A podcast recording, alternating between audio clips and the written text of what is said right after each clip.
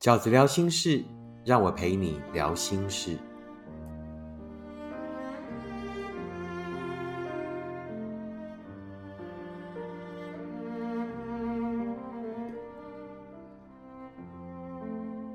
大家好，我是饺子。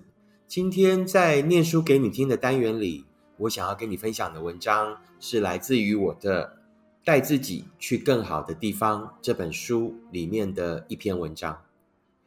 这篇文章叫做“你宁可一个人孤单，也不要两个人的寂寞。你宁可一个人孤单，也不要两个人的寂寞。你不喜欢孤单。”你觉得孤单是一种遗憾，所以你才会渴望遇见另一个人，他会让你的人生圆满，让你从此不再孤单。我们都不喜欢孤单，所以我们才会觉得一个人吃麻辣锅很孤单，觉得情人节在餐厅一个人吃饭的人很勇敢，觉得一个独自旅行的人应该都有一个伤心的故事。所以，当我们终于有机会可以不必再一个人，我们几乎不太考虑就会走进那份感情。我们总以为，就算不适合，最后还是可以做到全身而退。后来，我们才明白，其实最困难的并不是全身而退，而是究竟要到什么程度才叫做不适合。那是你后来继续留在那份感情里的原因。你舍不得，你不是给他机会，你是想给自己机会，要让自己放弃掉一次幸福的机会，那才是感情里最困难的事情。所以，我们后来才会在那份感情里又待了那么久，久到有机会咀嚼出了原来寂寞也有渐层的滋味。你一开始的寂寞是发现他不再在乎你的感受。你想要讨论过，但每次的讨论后来都成为争吵，然后毁掉更多的感情。于是你只能告诉自己不要在意，宁可和平也不要再战争，然后眼睁睁的看着那份感情的质变，却无能为力。你在这个阶段最大的寂寞，是他也明明知道这份感情正在改变，却一点都没有想要改变自己。渐渐的，你也变得跟从前不一样了。你变得安静，一不小心就发现自己竟然又在掉眼泪。你知道那是自己的选择，你没有什么好跟别人说的。你也许不再渴望，却不肯绝望。你知道要从别人那里得到离开的建议很简单，但那并不是你需要的答案。于是你最后终于感受到了。就算两个人在一起，你却依然觉得孤单，觉得许多事情都还是一个人孤身在面对着。原来那就是一份你强力未留的感情，最后会回馈给你的滋味。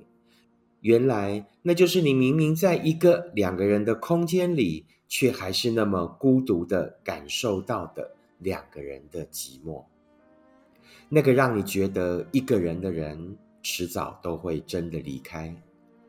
我们在那个旁人都早已预测出的结局里，终于有了最寂寞的体会。